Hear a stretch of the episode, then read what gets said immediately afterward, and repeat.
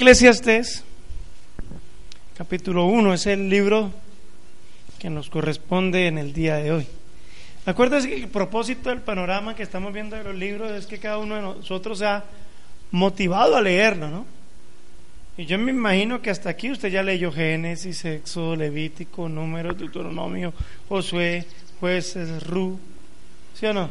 Primer libro de Samuel, segundo libro de Samuel, primer libro de Reyes, segundo libro de Reyes, primer libro de Crónicas, segundo libro de Crónicas, Edra, Nehemías, Esther, Salmos y Proverbios. Usted ahí ya debe haber hecho la tarea fielmente. Yo sé que ustedes son un pueblo que aman la palabra. ¿Ok? No vamos a cometer el error que decía el predicador de antaño, Jonathan Edwards. Él decía, leemos a veces mucho acerca de la palabra, pero muy poco de la palabra. Cuando digo que leemos mucho acerca de la palabra es que leemos libros, comentarios, esto, pero a veces muy poco de la palabra. Y tenemos que leer la palabra, ¿sí o no? Bueno, entonces esa es la idea. Eclesiastés, ese nombre tan raro, ¿no? Eclesiastés. Génesis, origen. Éxodo, salida. Levítico viene de levita. Números porque hay muchos números censos en ese libro. ¿Y, de dónde viene Eclesiastés? ¿De dónde viene ese nombre? ¿Qué significa? ¿Han escuchado ustedes la palabra eclesia? Hay iglesias que se llaman iglesia cristiana eclesia.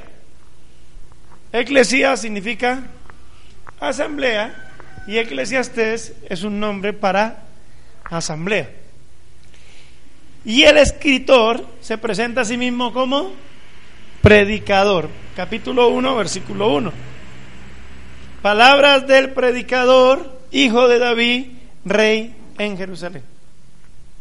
O sea, una asamblea y un predicador. O sea, que lo que viene es como un mensaje una experiencia que tuvo el predicador. Lógicamente leer Eclesiastés sin la perspectiva del Evangelio y sin conocer el trasfondo de lo que está diciendo Salomón y de la vida de Salomón o de la vida del predicador, hijo de David, rey de Jerusalén, va a ser muy desanimante porque es que Jerusalén habla cosas todo de vanidad, comamos, bebamos, no somos más que las bestias, Así como mueren unos, mueren los otros, todos tenemos una misma respiración. Y parece que es un libro desesperanzador. Uh, lo dije. Desesperanzador. El que el que lo desesperan, un buen desesperanzador. A veces me cuesta decir palabras. O sea, usted lee el libro de Eclesiastés sin la perspectiva de lo que Cristo ha hecho sin la perspectiva de lo que somos en Cristo, va a ser muy desesperanzador. ¿Ok? Porque lo hace desde la experiencia de un hombre que quiso llenar su vida con muchas cosas sin tener a cuenta a Dios en cierto momento de su vida. Y él va a llegar a una conclusión. La vida sin Dios es vanidad. Vanidad es, no sirve para nada. ¿La vida sin Dios para qué sirve? Para nada. Más o menos de la conclusión a la que va a llegar el predicador, hijo de David, rey en Jerusalén. Ustedes saben, en un momento de la vida de Salomón, Salomón se apartó del Señor. ¿Se acuerdan? ¿Por qué motivo, razón y circunstancia? Porque se casó con mujeres de las cuales Dios había advertido que no lo hiciera. O sea, Salomón hizo todo lo contrario a lo que Dios dijo que un rey no podía hacer. En Deuteronomio 17 Dios da las instrucciones acerca de un rey. Y un rey no podía amontonar para sí riquezas, para sí mismo, ¿no? Un rey no podía casarse con muchas mujeres y mucho menos extranjeras. Y un rey no podía hacer volver al pueblo de Egipto. Un rey tenía que tener una copia del libro de la ley y tenía que leerte ese libro todos los días de su vida para que aprendiera a temer a Dios y que su corazón no se elevara sobre sus hermanos. Pero Salomón hizo qué? Todo lo contrario. Y eso, hacer lo contrario a lo que Dios manda, lo llevó a tener una vida alejada de Dios. Y cuando una persona se aleja de Dios, tiene que hacer, o sea, quedan como tantos vacíos. O sea, en Dios hay tanta plenitud que mientras nosotros caminemos con Dios nos sentimos bien, ¿sí o no? Como decían los padres antiguos, llueva, truene o relampaguee, ¿usted cómo está? Bien. Pase lo que pase, usted con Dios se siente pleno, porque hay delicias a su diestra desde ahora y para siempre. Pero cuando una persona que ha caminado con Dios y se aparta, empieza a hacer cosas de alguna manera para llenar, perdone, no sé cómo expresarlo, pero voy a tratar de expresarlo de esta manera. Tiene que hacer muchas cosas para llenar su vida. En estos días estaba hablando con un amigo y me decía, tengo gran tristeza en mi corazón por fulano de tal, por un hombre que fue pastor y descuidó su vida en su caminar con Cristo. Hoy en día dejó a su esposa, a sus hijos, y me decía él, ya está bebé. Por ahí como que hay una mujer más joven que la mujer con la que está saliendo. Imagínese triste vida. O sea, no es una vida correcta. Mientras caminó con Dios iba bien, había temor de Dios, pero empezó a descuidar su vida. Lógicamente, si es creyente, Dios no lo va a dejar permanecer en su pecado y llegará el momento en que será atraído de nuevo. ¿Ok? Pero Salomón escribe de esa perspectiva y empieza a decir, vanidad de vanidades, todo es, todo es, todo es vanidad. Pregunto, ¿todo es vanidad? Acuerde, desde la perspectiva de un hombre que no teme a Dios. ¿Ok? Acuérdese también por, allá en uno de los proverbios dice que la mujer bonita y apartada de Dios o apartada de razón es como un argollo de oro en hocico de cerdo. O sea, una mujer que no teme a Dios puede ser muy bonita, pero esa belleza es como un argolla de oro en el hocico un marrano. O sea, un argolla de oro es algo costoso. Pero ¿en qué adorna al marrano? Así es la belleza de una mujer que se aparta de Dios, que no teme a Dios. Y dice, vana es, vana es la gracia. ¿Sí o no? Y engañosa su hermosura. Pero la mujer que teme a Dios, esa será alabada. La Biblia por allá en Primera de Timoteo dice que nosotros no debemos poner las esperanzas en las riquezas, las cuales son inciertas, sino en el Dios vivo, el cual nos da todas las cosas para qué? Las disfrutemos. O sea, acuérdese, el predicador está hablando desde una perspectiva de un hombre apartado de Dios. O sea, sin Dios, todo es vanidad. ¿Qué provecho tiene el hombre de todo su trabajo con que se afana debajo del sol? ¿Hay provecho para nuestro trabajo? O sea, ¿qué provecho tiene el hombre de todo su trabajo con que se afana debajo del sol? Generación va, generación viene, más la tierra siempre permanece. Ahí él tiene razón. Pero hago una pregunta, ¿si hay provecho para el hombre de su trabajo en esta tierra? ¿No dice la Biblia para los creyentes que debemos ocuparnos en nuestros negocios y poder producir para poder ayudar a otros que no tienen? Y todo esto de alguna manera hará que el nombre de Cristo sea glorificado. Si hay provecho, si usted hace las cosas correctas como Dios manda, el nombre de nuestro Señor será qué? Glorificado. de parte de los impíos es blasfemado, pero por parte nuestra Él es que glorificado. Entonces, Salomón es que está escribiendo desde esa perspectiva. Le está escribiendo a la asamblea. ¿Ok? Como una experiencia que él vivió. Sale el sol y se pone el sol y se apresura a volver al lugar donde se levanta. El viento tira hacia el sur y rodea el norte y va girando de continuo y sus giros vuelven al viento de nuevo. Parece como desesperante, como que todo fuera una monotonía, una rutina, una, ¿cómo podríamos decirlo? Como tan aburridor esto. Nací, crecí, me reproducí, morí. ¿Qué es aquí? ¿Sí parece como desesperante? Desesperanzador. Usted tiene a Cristo, ¿sí o no? Y usted sabe que es extranjero y peregrino. Y nuestra vida con Dios es muy buena. Así vengan cosas difíciles para nosotros, todo nos ayuda a bien. Cristo está siendo formado en nosotros. O sea, la cosa es diferente.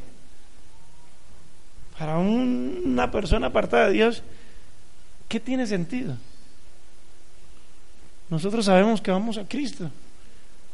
Vamos, estamos en esta tierra de paso. Ah, para nosotros no es tan rutinario todo. Nosotros sabemos que despertamos hoy y por las mañanas las aves cantan las alabanzas y por las noches proclamamos la fidelidad del Señor. Nosotros terminamos el día y tenemos que maravillarnos. Dios ha sido fiel. Y al otro día nos levantamos y admiramos la gracia de Dios. Nos dio un día más de vida, una oportunidad más para caminar en Él, una oportunidad más para que su nombre sea glorificado, una oportunidad más para crecer en el Señor. O sea, su vida no es así. ¿Acuerda de lo que decía algún predicador de antaño? ¿Para qué come? ¿Para tener fuerzas? ¿Para qué tiene fuerzas? ¿Para seguir trabajando? ¿Para seguir comiendo? ¿Para seguir teniendo fuerza? ¿Para seguir trabajando? ¿Para seguir comiendo? ¿Para poder seguir? Esa vida así es como aburridorcita, ¿sí o no? ¿Usted para quién vive? Para el Señor. Y si las cosas en el Señor fueran tan aburridas, uy, la, eternidad para nosotros sería mejor no, ¿sí o no? O sea, las cosas en el Señor tienen sentido. ¿Ok? Aunque Él todo lo ve así, acuérdese desde la perspectiva de aquel hombre alejado. En el capítulo 2, dejemos un momentico ahí, adelantémonos. Yo el predicador, no, capítulo, versículo 12, perdón.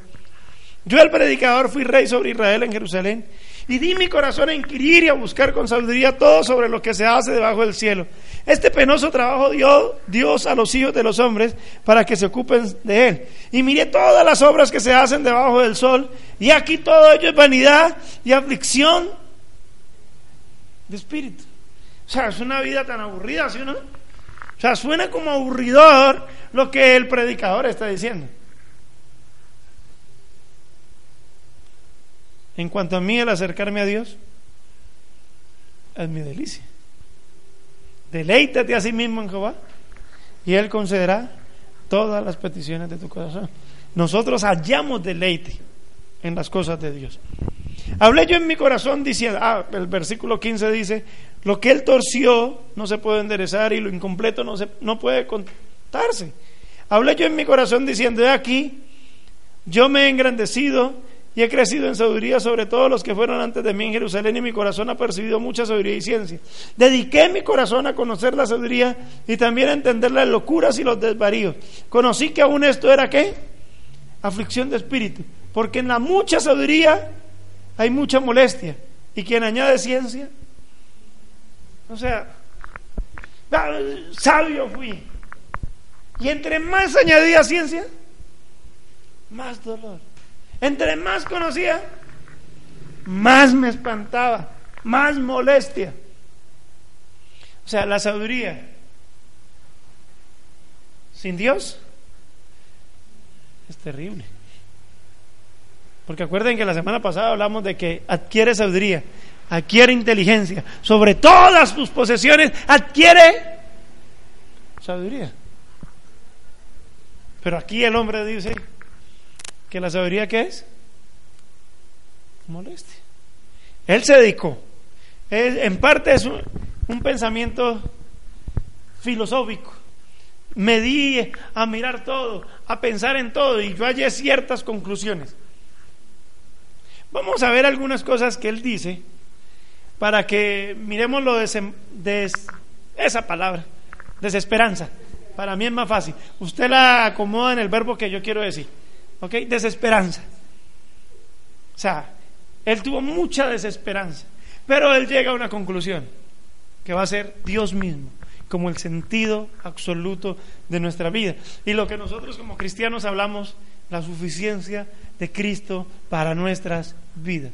Sin Él nada podéis hacer. Sin Él es una vida con desesperanza. mejor así.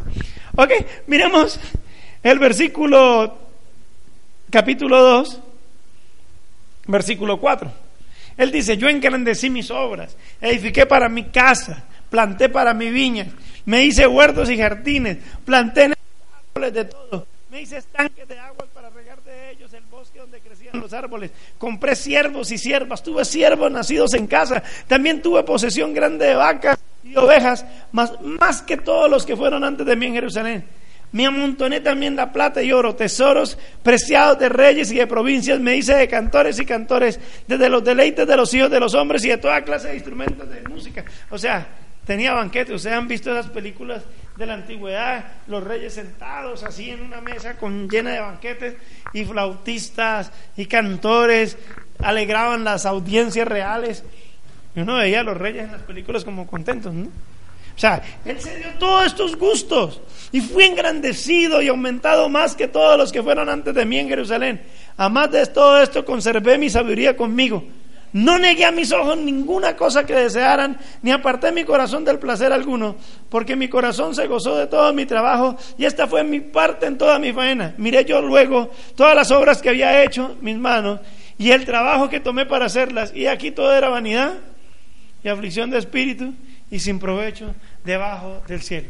Mire, señores, nada me llenó Nada, absolutamente nada. Me di todos los placeres que el dinero me pueden dar, pero no hallé satisfacción alguna. ¿Por qué el predicador dijo esto? ¿Por qué el predicador desde su experiencia dice, nada me pudo satisfacer? Porque sabe que su padre David en el Salmo 63 dijo algo, lo único que satisface el alma es Dios mismo.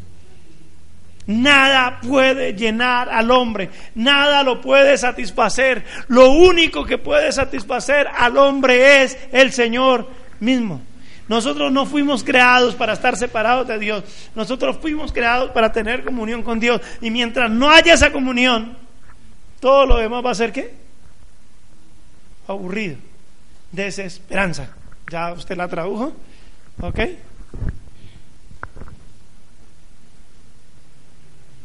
Yo sé que usted no es de los que retroceden, ¿sí, no? Usted es de los que tiene fe para preservación del alma. Yo no creo que usted vaya ya a sentir esto. Usted está en Cristo. El Cristo para usted es suficiente. Usted ha aprendido a contentarse cualquiera que sea su situación. Usted sabe, usted sabe estar en abundancia y en escasez. En todo y por todo debe estar enseñado, como para padecer hambre, como para tener abundancia, porque todo lo puedo en Cristo que me fortalece. Si yo tengo mucho, gloria a Dios y me satisfago. Y si tengo poco, gloria a Dios porque me satisfago. Mi satisfacción no viene de lo que yo tenga o de lo que yo posea, ni de lo mucho ni de lo poco. Mi satisfacción viene del Señor. Amén. Porque el gozo del Señor es mi fortaleza. Ayer el pastor Javier se burlaba de mí. Porque dice, no hay predicación donde César no cante. Pero es que es verdad, el gozo que siento yo, el mundo no me lo dio. Y como el mundo no me lo dio, no me lo puede quitar. Mi alma está satisfecha en Cristo el Señor. Mire, mire, ¿qué me llenó? Dice el predicador. ¿Qué pudo satisfacer mi alma? Para mí todo era vanidad y aflicción. Constantemente vanidad y aflicción. Nada sirve. Y lo único que hago es afligirme. Versículo 12. Después me volví a mirar para...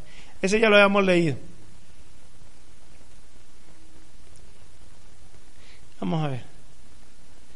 Versículo 14. El sabio tiene sus ojos en su cabeza, mas el necio anda en tinieblas. Pero también entendí yo que un mismo suceso acontecerá al uno que al otro. Ese suceso que él está hablando, ¿cuál es? La muerte. Puede ser sabio, puede ser necio. La muerte. Hagamos un paréntesis aquí y acompáñame un momentico que si este es capítulo 8 y miremos qué dice Salomón de la muerte.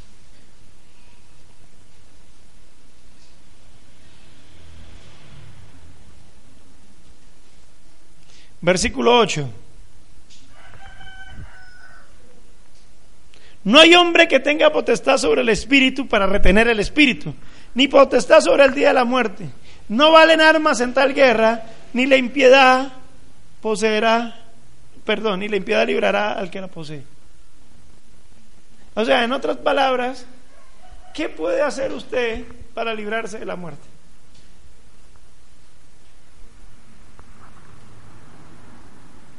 Hay gente que estuvo buscando, si sabían ustedes que hubo gente que estuvo buscando en verdad, aunque parece algo sacado de la ficción, que estuvieron buscando el pozo de la vida eterna. Cuando Juan Ponce de León, ya se acuerdan quién es Juan Ponce de León, ¿no? El fundador de la ciudad de Ponce, en, en Puerto Rico, ¿ok? Juan Ponce de León cuando sabía que descubrieron, y ellos lo llamaban las Indias, que descubrieron a las Américas, él vino porque él había, le habían dicho que en una tierra desconocida estaba el pozo o la fuente de vida eterna. Y él vino a buscarlos. Bueno, y en eso descubrió Ponce, pero allá en Ponce le dijeron que no, que estaba al otro lado del charco, como decimos nosotros. Y él llegó a la Florida, y como los árboles estaban floridos, pues descubrió la Florida y le puso qué? Florida, así llamó, ¿no? Pero buscando en América, buscando en el nuevo continente, el pozo de la vida eterna, se encontró fue un flechazo de un indio que lo mató. No pudo descubrirlo. Pero ¿qué dice la Biblia de la fuente de vida eterna? De su interior correrán ríos de vida eterna. ¿Quién es la fuente de vida? Cristo. Y el que cree en Él, aunque esté muerto, vivirá. O sea, el cristiano no se puede escapar de la muerte. Usted va a morir. ¿Sí se acuerda de la novela? Cuando Victorino encuentra a Victorino y otro Victorino más. O sea, usted va a morir. Así no encuentre con Victorino ni con San Pepito. Usted va a morir, usted va a morir. Pero usted cree en Cristo. Y quien cree en ti, Señor, no morirá para siempre. Bendito sea el Señor. O sea, usted no se va a librar de la muerte. Usted y yo vamos a morir. Escrito está. Pero qué precioso cuando usted se ha encontrado con Cristo y cuando sus ojos han visto la salvación, usted puede decir como dijo Simeón, mis ojos han visto la vida eterna, mis ojos han visto al Salvador. Despide a tu siervo en paz, ya estoy listo para morir. Cuando quieras, llévame. Cuando usted está en Cristo, ¿está qué? Preparado. Cuando usted está en Cristo, ¿está? Listo. ¿Cuántos están aquí listos para partir? Levánteme la mano. ¿O no quiere morir? ¿O no quiere morir? A veces los cristianos no han entendido lo que la Biblia habla de la muerte, porque preferiría yo estar ausente del cuerpo para estar presente de Cristo, lo cual es muchísimo mejor. Para mí el vivir es Cristo, pero el morir es qué? O sea, mire la muerte desde la perspectiva del Antiguo Testamento y va, a estar triste. Hay muy poquitos textos en el Antiguo Testamento que dan esperanza después de la muerte. Pero ahí el Salmo 48, 14 dice que Dios nos pastoreará más allá de la muerte. Pero no hay mucha claridad cerca de la muerte. Entonces parece que la muerte fuera el fin de todo. Pero para el cristiano no es el fin. ¿Usted va a morir? Claro. Pero si usted cree en Cristo, Él es la resurrección y la vida. El que cree en Él, aunque esté muerto. Bueno, entonces sí parece que hay desesperanza en todo este libro, pero acuérdese, desde la perspectiva de un hombre sin Dios, alejado de Dios. No va a encontrarle sentido a nada. Usted todo lo que haga lo hace para el Señor Jesucristo. Lo que haga de palabra o de hecho lo hará para el Señor. Y usted va a encontrar qué? Satisfacción. Usted no va a encontrar aflicción. ¿Usted va a encontrar qué? Satisfacción. Porque si vivimos para el Señor, vivimos. Si morimos para el Señor, morimos. Sea que vivamos o que moramos, del Señor somos. Usted lo que haga mientras camina en esta tierra, lo va a hacer para Cristo, ¿sí o no? ¿Seguro? ¿Seguro? Si coméis o bebéis o hacéis otra cosa, hacerlo todo para la gloria de Dios. Listo. Ah, es que tanto el sabio, o sea, ¿para qué hay sabiduría? Si tanto el sabio como el necio mueren. En el capítulo 4, bueno, capítulo 3, miremos ahí. Estoy hablando de la muerte.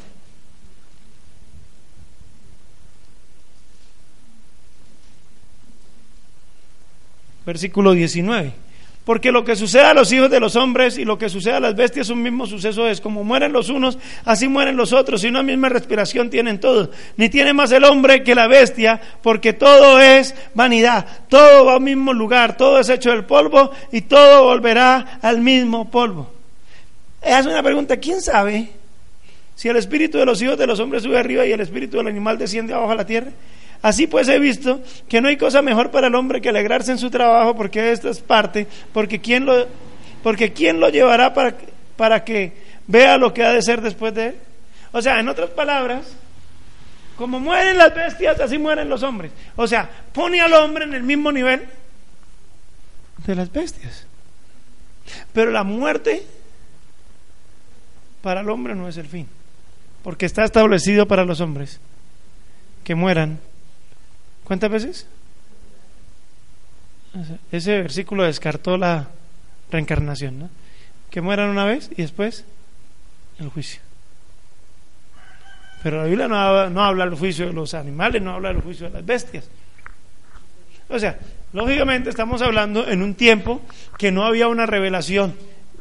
La muerte, lo que, lo que sucede después de la muerte, se aclaró en gran manera con la venida del Señor Jesucristo. Jesús sí habló después de la muerte. Y habló del juicio y habló de muchas cosas importantes que nos dan a nosotros una claridad. Salomón no tenía esa claridad. Entonces parecía que la muerte fuera el fin de todo. Y no es el fin. Para el cristiano puede ser ganancia y para el impío una espera sufriente. Entonces, no había claridad del concepto de la muerte para Salomón. Entonces, bueno, nos vamos a morir, entonces, ¿para qué usted haya sabiduría? ¿Para qué hace esto? ¿Para qué hace aquello? Todo es que aflicción. Y mire lo que dice en el capítulo 4. Me volví y vi todas las violencias que se hacen debajo del sol y aquí lágrimas de los oprimidos sin tener quien los consuele y la fuerza estaba en la mano de sus opresores y para ellos no había consolador. Y alabé yo a los que ya habían muerto. A los que ya murieron, más que a los vivientes, los que viven todavía. Y tuve por más feliz que a los unos y a los otros los que no han sido, los que no han visto las malas obras debajo del sol se hacen si yo leyera este versículo, ay, ¿para qué traer hijos al mundo? ¿Para que vean las aflicciones? Ayer estaba escuchando, ayer, antier, estaba escuchando el último sermón que había predicado el pastor Javier en su iglesia. Y él decía que, que ya la gente no quiere tener hijos y hay algunos países donde les pagan por tener hijos. Porque la mano de obra masculina está menguando, menguando, menguando. Entonces, los gobiernos están pagando para que tenga hijos. Pero es verdad, a veces hasta los cristianos, ¿para qué traer hijos a sufrir a este mundo? ¿Cómo así, hermano? ¿Usted sabe para qué los cristianos tenemos hijos? Para levantar una descendencia para Dios. Hay dos maneras en que la iglesia crece y se fortalece. La predicación del Evangelio y la crianza de los hijos en el cristianismo. ¿O no es así? Y la predicación del Evangelio es importante, pero el tener hijos es importante. Cada que un creyente tiene un hijo, es un hijo que va a ser formado para la gloria de Cristo. ¿Sí o no, hermano Diego, usted con su hijo? ¿Lo está criando para Cristo? ¿Sí? ¿Al intenso ese? No, conozcan. El viernes estuvimos allá y Padre del cielo. Pero es mejor de tener que empujar. Pero tenemos hijos para la gloria de Cristo. Tampoco es que vamos a tener un poco, ¿no? Podemos tener control natal. No estamos para criar 20 hijos como hacían las mujeres de antaño, 11 ni 12. Hoy en día hay que ser más prudentes. Pero, o sea, parece desesperante. Tuve por más dichosos a los que no han nacido. O sea, que el que nació está sufriendo y el que murió está sufriendo. ¿Usted ya está en Cristo? El sufrir para el cristiano es un gozo. O sea, los que padecen, dice Pedro, que si alguno padece como cristiano, o sea, usted no padece por su pecado, usted padece como cristiano. Usted no está sufriendo porque sigue en el pecado, usted padece como cristiano. Y ese sufrimiento produce gloria al Señor. Y ese padecimiento es produce gozo, porque nosotros tenemos que tener por sumo gozo cuando nos hallemos en diversas pruebas, porque la prueba de nuestra fe produce paciencia, o sea, la prueba y los sufrimientos producen frutos para Dios y no nos dejan estar ociosos en cuanto a las cosas de salvación. Eso lo puede leer en 1 de Pedro capítulo 1 al 5. Interesante libro. ¿Ok? Tarea. Además de leer Eclesiastes. Entonces, el predicador está... Oh, toda esa aflicción, hermano. Eso es lo que es una vida apartada de Cristo. Hago una pregunta. ¿Quiere apartarse usted de Cristo y vivir de esa manera? Alguien dijo, nosotros aprendemos por dos cosas. Por experiencia o por experiencia de otros. Pero es de sabios aprender de la experiencia de otros. Ya, ya Salomón vivió eso que y nos dejó un escrito. Y es de sabios aprender de la experiencia de Salomón. Pero vivirlo por experiencia propia en el propio pellejo, lo que es una vida apartada de Cristo, no, eso no se lo deseo. Ni a mi peor enemigo, porque el único peor enemigo que yo tengo es el diablo. Y ese sí está ya sin salvación y sin nada. Porque a los enemigos nosotros los tenemos que amar. ¿Sí o no? yo, una vida sin Cristo es que vanidad y aflicción y aflicción. Posesiva y aflicciente una vida así. No lo saqué de una canción. Pero una vida así, sin Cristo. ¿Cuántos quieren una vida así? Con plata, pero vacío, sin plata, pero sin sentido, sin plata. Digo con plata, pero. O sea, plata sin vida. Es más o menos. En cambio, para usted, la vida es Cristo. Amén. Entonces, habla de la muerte. También toca un tópico a veces como la, el juicio. O sea, de alguna manera, él dijo, hay mucha injusticia en la tierra.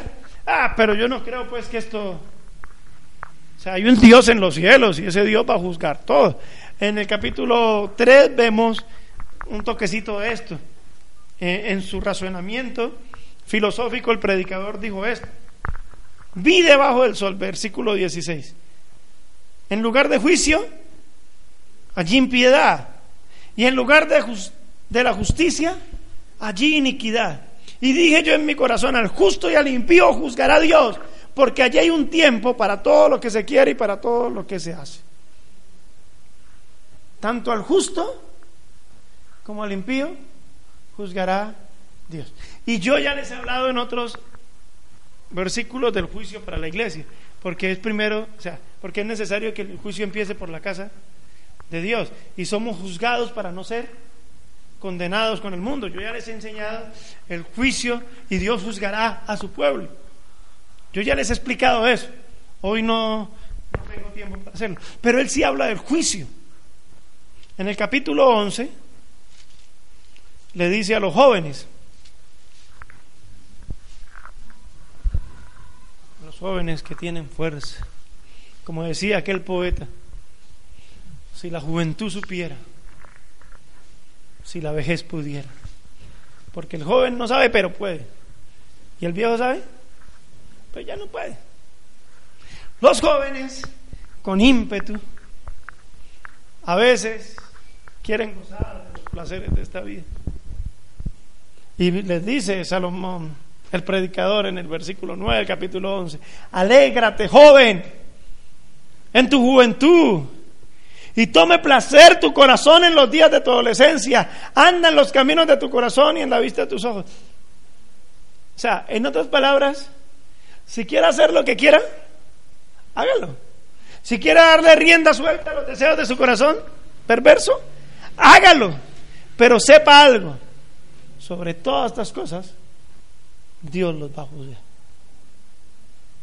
Y después les dice, es mejor que se acuerden de su creador en los días de su juventud. Es mejor que tengan presente a Dios desde su juventud. Porque bueno le es al hombre llevar el yugo desde su juventud. ¿Cuántos que se han convertido así viejos dicen, ah, si yo hubiera conocido a Cristo en mi juventud, no había cometido tantos errores. ¿Sí o no? Entonces, acuérdese, joven, es de sabios aprender de la experiencia de otros.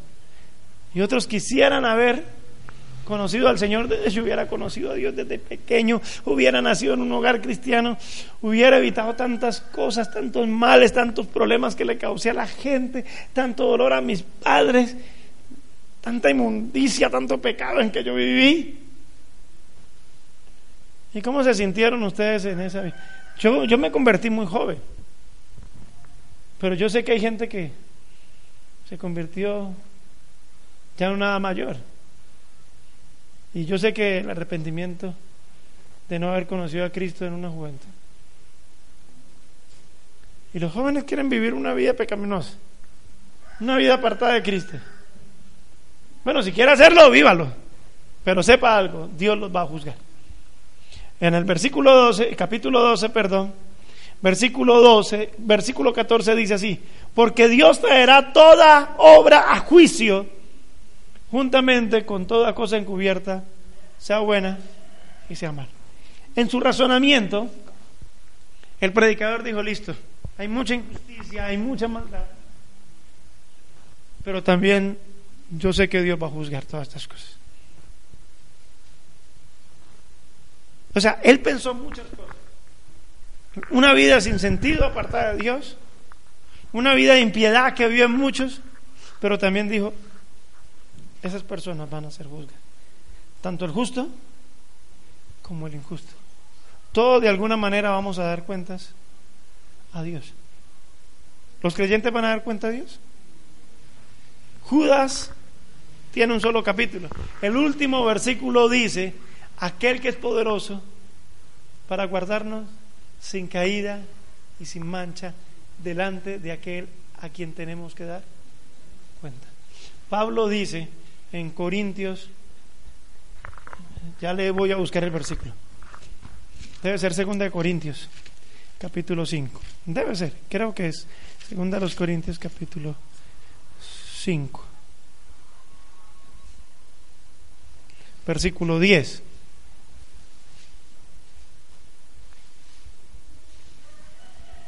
Porque es necesario que todos nosotros comparezcamos ante el tribunal de Cristo, para que cada uno reciba lo que haya hecho mientras estaba en el cuerpo, sea bueno o sea malo. Y este mismo texto está en Romanos 14, versículo 10, escrito de esta manera. Si no lo encontró yo, se lo leo.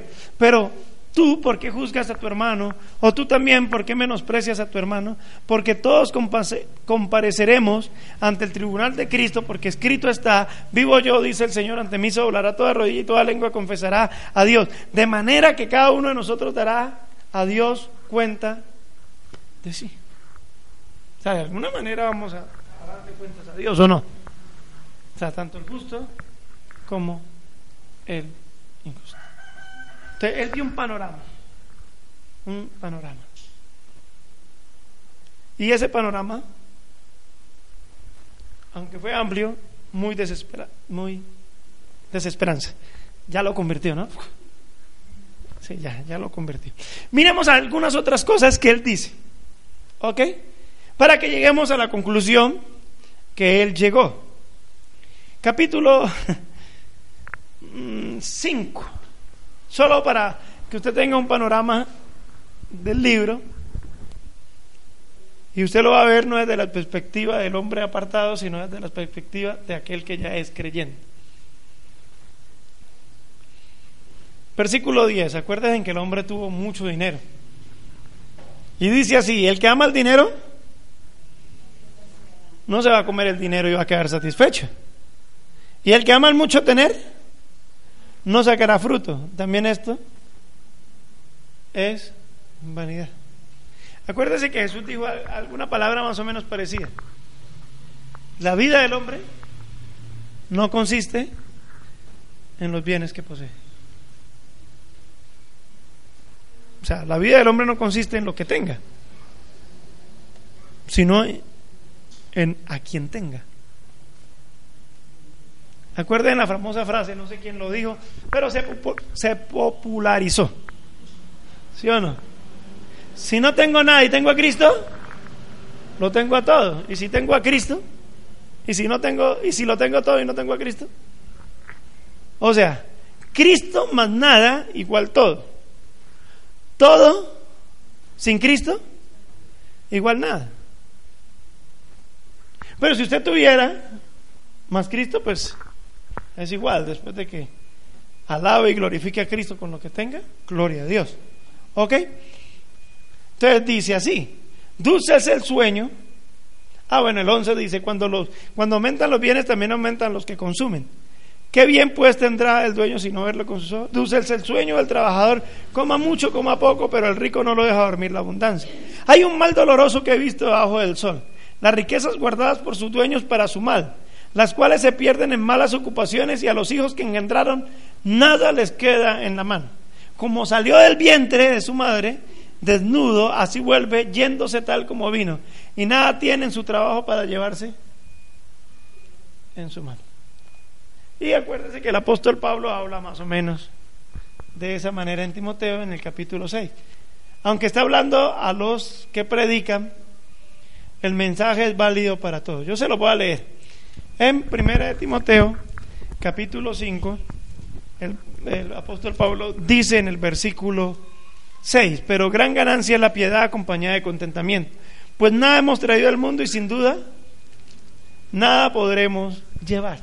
O sea, usted se puede afanar en trabajar y conseguir muchas cosas, pero acuérdese que Jesús mandó algo, trabajen no por la comida que perece, sino por la comida que a vida eterna permanece, la cual el Hijo del Hombre votará. A veces nos ocupamos tanto en tanto trabajo para conseguir cosas en este mundo que nos olvidamos de lo principal que es el Señor y en nuestra relación y en nuestra comunión con Él. Entonces usted no puede cambiar a Cristo por nada en este mundo. No estoy hablando de no trabajar, no estoy hablando de no darle algo a los hijos, no estoy hablando de producir, no. Estoy hablando de cuando cambiamos las prioridades. De todos modos, nada nos vamos a llevar. ¿Ok? Pero si usted puede trabajar por la comida, que no perece, mejor.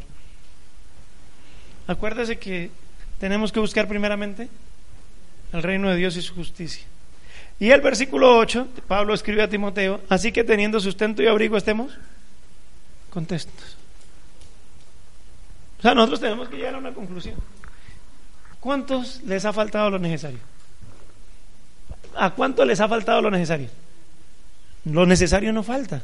Usted ha comido, ha vestido, ha vivido. A veces nos faltan los deseos. Pero lo necesario, Dios nunca ha fallado con eso. Dios prometió desde el principio que ella abría su mano y colmaría de bendiciones a todos ser.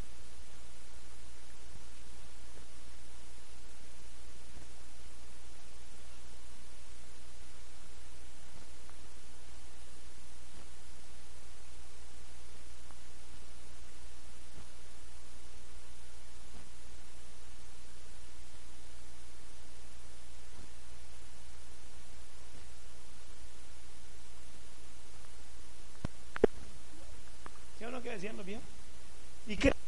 Es lo mismo que dijo el salmista. No he visto a justo desamparado, ni su descendencia que mendigue pan. El rico no se puede llevar nada, el pobre menos. Y si ustedes han leído historias, la historia de Alejandro Magno es buena, conquistó todo antes de los 33 años y murió muy joven. Y en su lecho de convalecencia pidió que lo enterraran con las manos.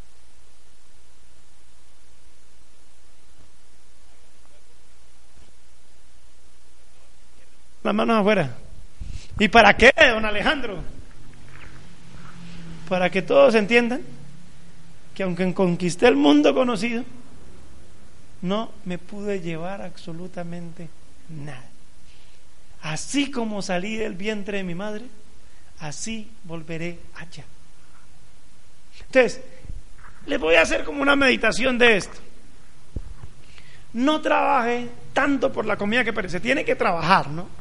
Y proveer para su casa para no ser peor que un incrédulo y negar la fe. Usted no es de los que niega la fe. Usted tiene que trabajar y tiene que producir para que los hombres alaben a Dios, como dice Primera de Tesalonicenses 4:11. Pero no se vaya a enfocar tanto en eso y olvide que hay algo más importante, la comida que no perece, la cual el Hijo del Hombre os dará. Busque las cosas de Dios. Ponga la mirada en las cosas de arriba, donde está sentado Cristo. Busque el pan de vida, que es Cristo, el cual es el único que los que saciará. Si usted come pan aquí, ese pan a dónde va? A la letrina. Pero Cristo en nosotros, ¿qué es? Vida y vida eterna. Entonces no se enfoque tanto en las cosas de este mundo. Busque más las cosas de arriba. Busquen primeramente el reino de Dios y su justicia. En el capítulo 7, no, no puedo, no puedo hablar mucho, pero acuérdese, quiero que viéramos Eclesiastés desde la perspectiva cristiana y no desde la perspectiva de ese hombre apartado. La experiencia de él nos ayuda a no cometer lo mismo, ¿ok? Habla un poco sobre la soberanía de Dios. En el capítulo 13, 7.13 dice así, mira la obra de Dios porque ¿quién podrá enderezar lo que él torció? En el día del bien goza el bien y en el día de la adversidad considera. Dios hizo tanto lo uno como lo otro al fin de que el hombre nada, nada halle después de él. O sea, si hay bien o si hay cosas buenas, ¿qué va a hacer? Gócese. Pero si hay cosas adversas, ¿qué va a hacer? Ponerlas en el corazón. Dios hizo tanto lo uno como lo otro para que el hombre no haya nada fuera de él. O sea, en otras palabras, después de ti no hay nada. Podríamos decirle a Dios, ni sol ni madrugada. O sea, Dios es todo. O sea, si el hombre no haya satisfacción en Dios, no haya satisfacción en nada. Y ponga eso en su corazón. Medítelo. Ah, me parece curioso lo que dice el capítulo 7 en el versículo 4.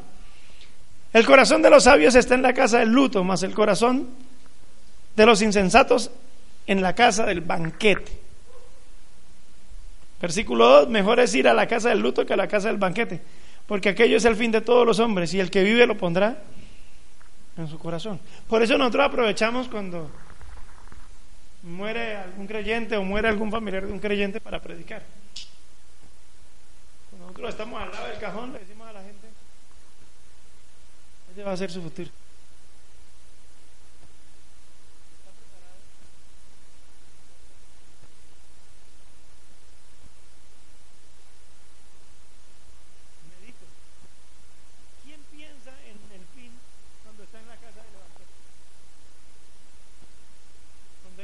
Cuando va a la casa de fiesta, cuando va al matrimonio, cuando va a esto, cuando hay holgorio. ¿Quién piensa en el fin? Nadie. Pero cuando estamos allá, hay gente, sí, no lo puedo decir, no lo puedo decir. Cuando está en el, en el ataúd, ya es el fin. Allá es lo que va, allá van a parar todos. ¿Está preparado para enfrentar la muerte? No, no, vamos, y hay impíos en los velorios. Y es una oportunidad para decir, medite, acá vendrá usted.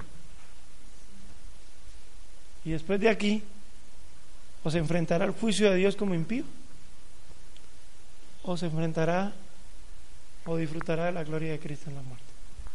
¿Qué quiere?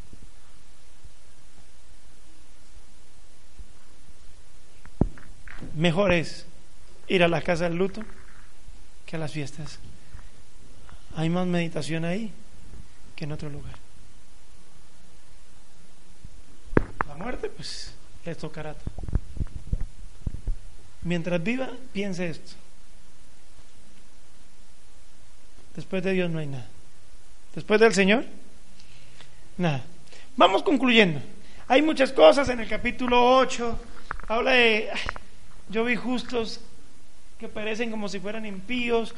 Vi a, impíos que, que su vida es como si fueran los más perfectos y les va bien en la vida.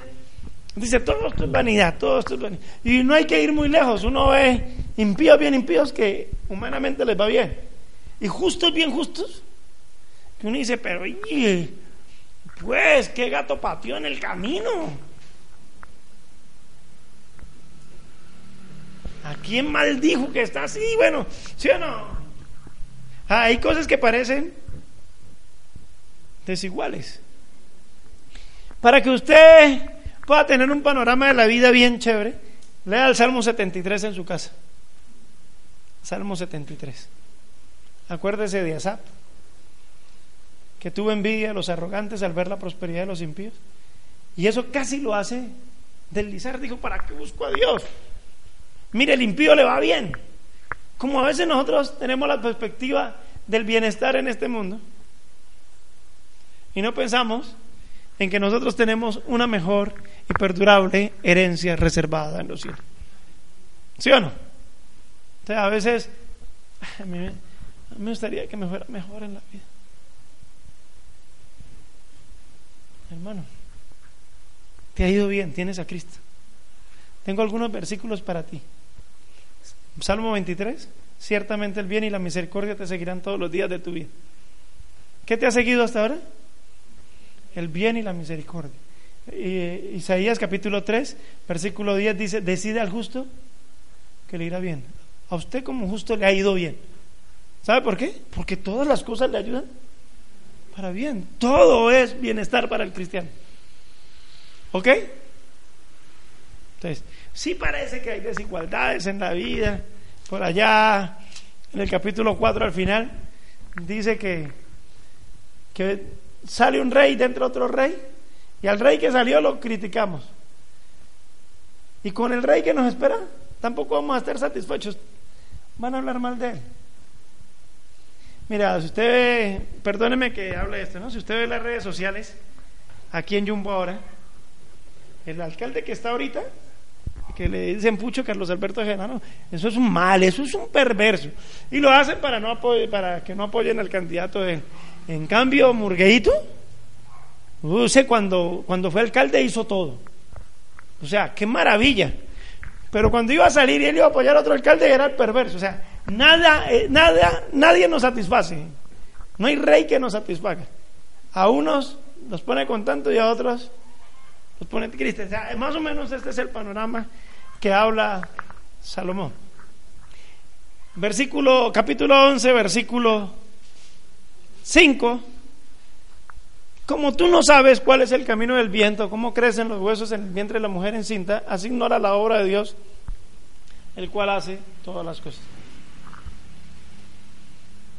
¿Qué hacemos a veces?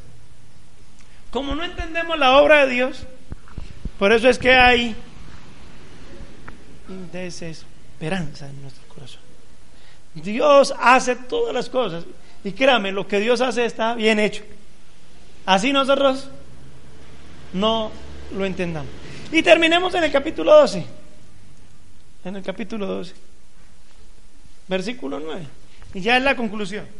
O sea, mire, yo viví esto, yo tuve mujeres, le di a mi corazón todos los me dije, gózate, no hallé placer alguno en nada esto, mi vida nada, no halló satisfacción absolutamente en nada. Pero cuando ya me reconcilié con el Señor y cuando me volví a Él, entendí algo. Versículo 9, y cuanto más sabio fue el predicador, tanto más enseñó sabiduría al pueblo. E hizo escuchar, e hizo escudriñar y compuso muchos proverbios. Procuró el predicador hallar palabras agradables y escribir rectamente palabras de verdad. Las palabras de los sabios son como aguijones y como clavos hincados son las de los maestros de las congregaciones dadas por un pastor. Ahora, hijo mío, a más de esto, se ha amonestado. No hay fin de hacer muchos libros. Ah, podríamos hacerlos. Y el mucho estudio es fatiga de la carne. No está diciendo que no estudie, sino que todo buen libro de los creyentes que han escrito a través de la historia, va a llegar a una sola conclusión. El fin de todo discurso oído es este. Teme a Dios y guarda sus mandamientos, porque esto es el todo del hombre. ¿Llegó a una buena conclusión?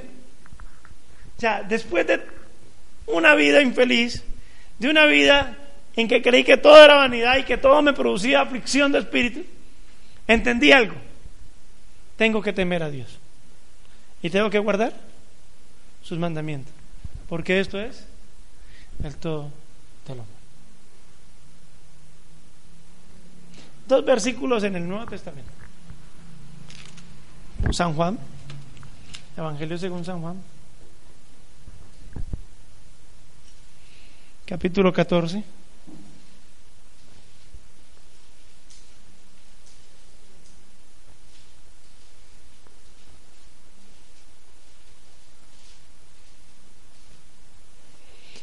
Versículo 15, si me amáis, Jesús está hablando aquí, si me amáis, guardad mis mandamientos. Capítulo 15,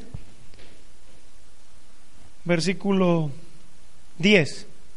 Si guardareis mis mandamientos, permaneceréis en mi amor, así como yo he guardado los mandamientos de mi Padre y permanezco en su amor. Y primera de Juan, capítulo 2, primera de Juan, capítulo 2.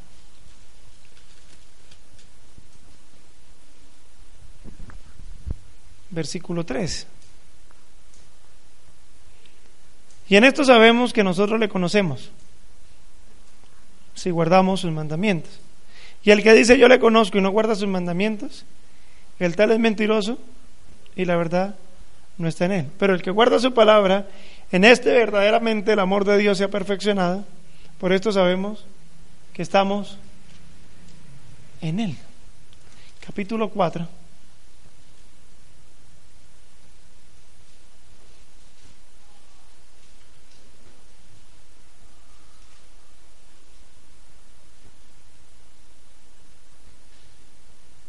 versículo 21.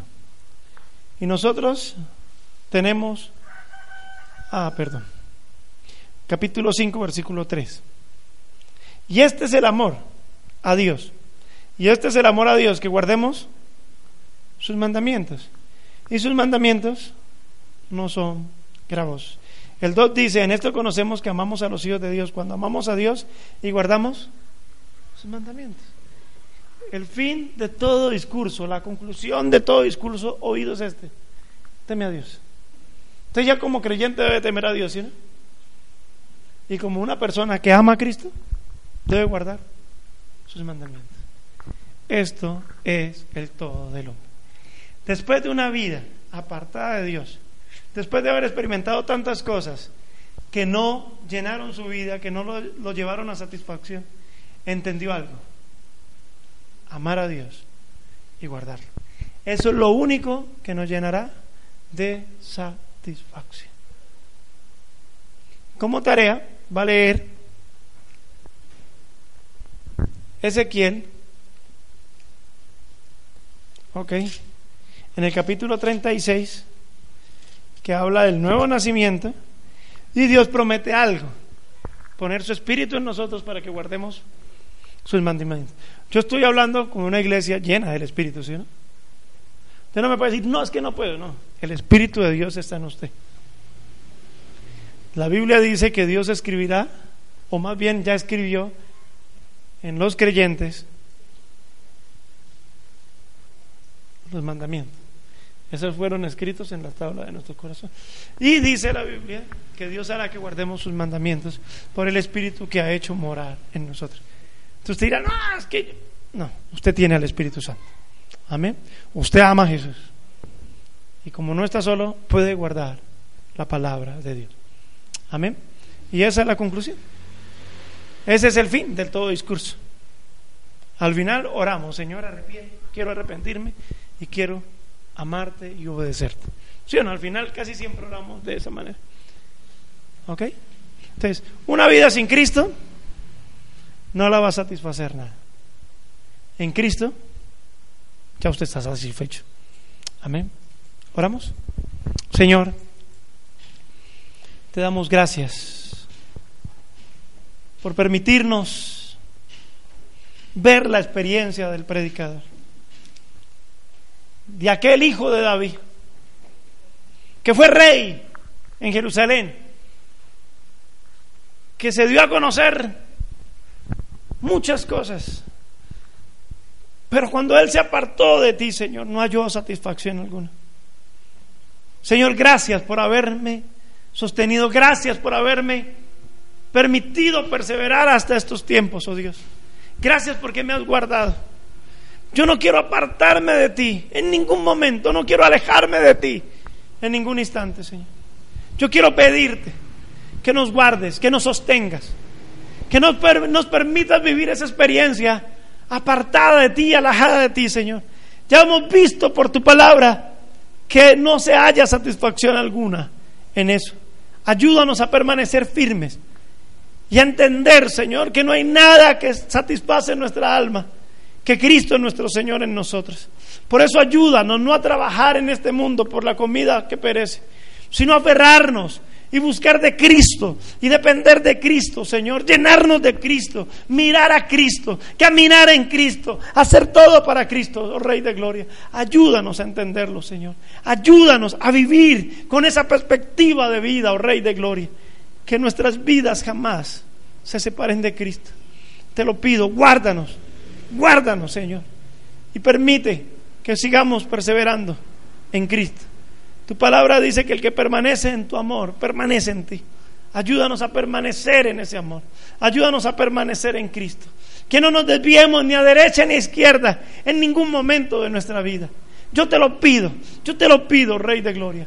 Guarda nuestras vidas, guarda nuestras vidas de todas estas cosas.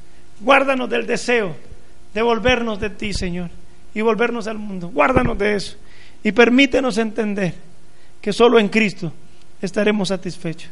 Ayúdanos a entender que no hay otra manera, Señor, de vivir plenos, sino en ti, porque hay delicias a tu diestra desde ahora y para siempre, Señor. Estamos en tus manos, confiamos en tu misericordia. Síguenos cuidando, te lo pedimos, en el nombre de Jesús. Amén. Amén y amén.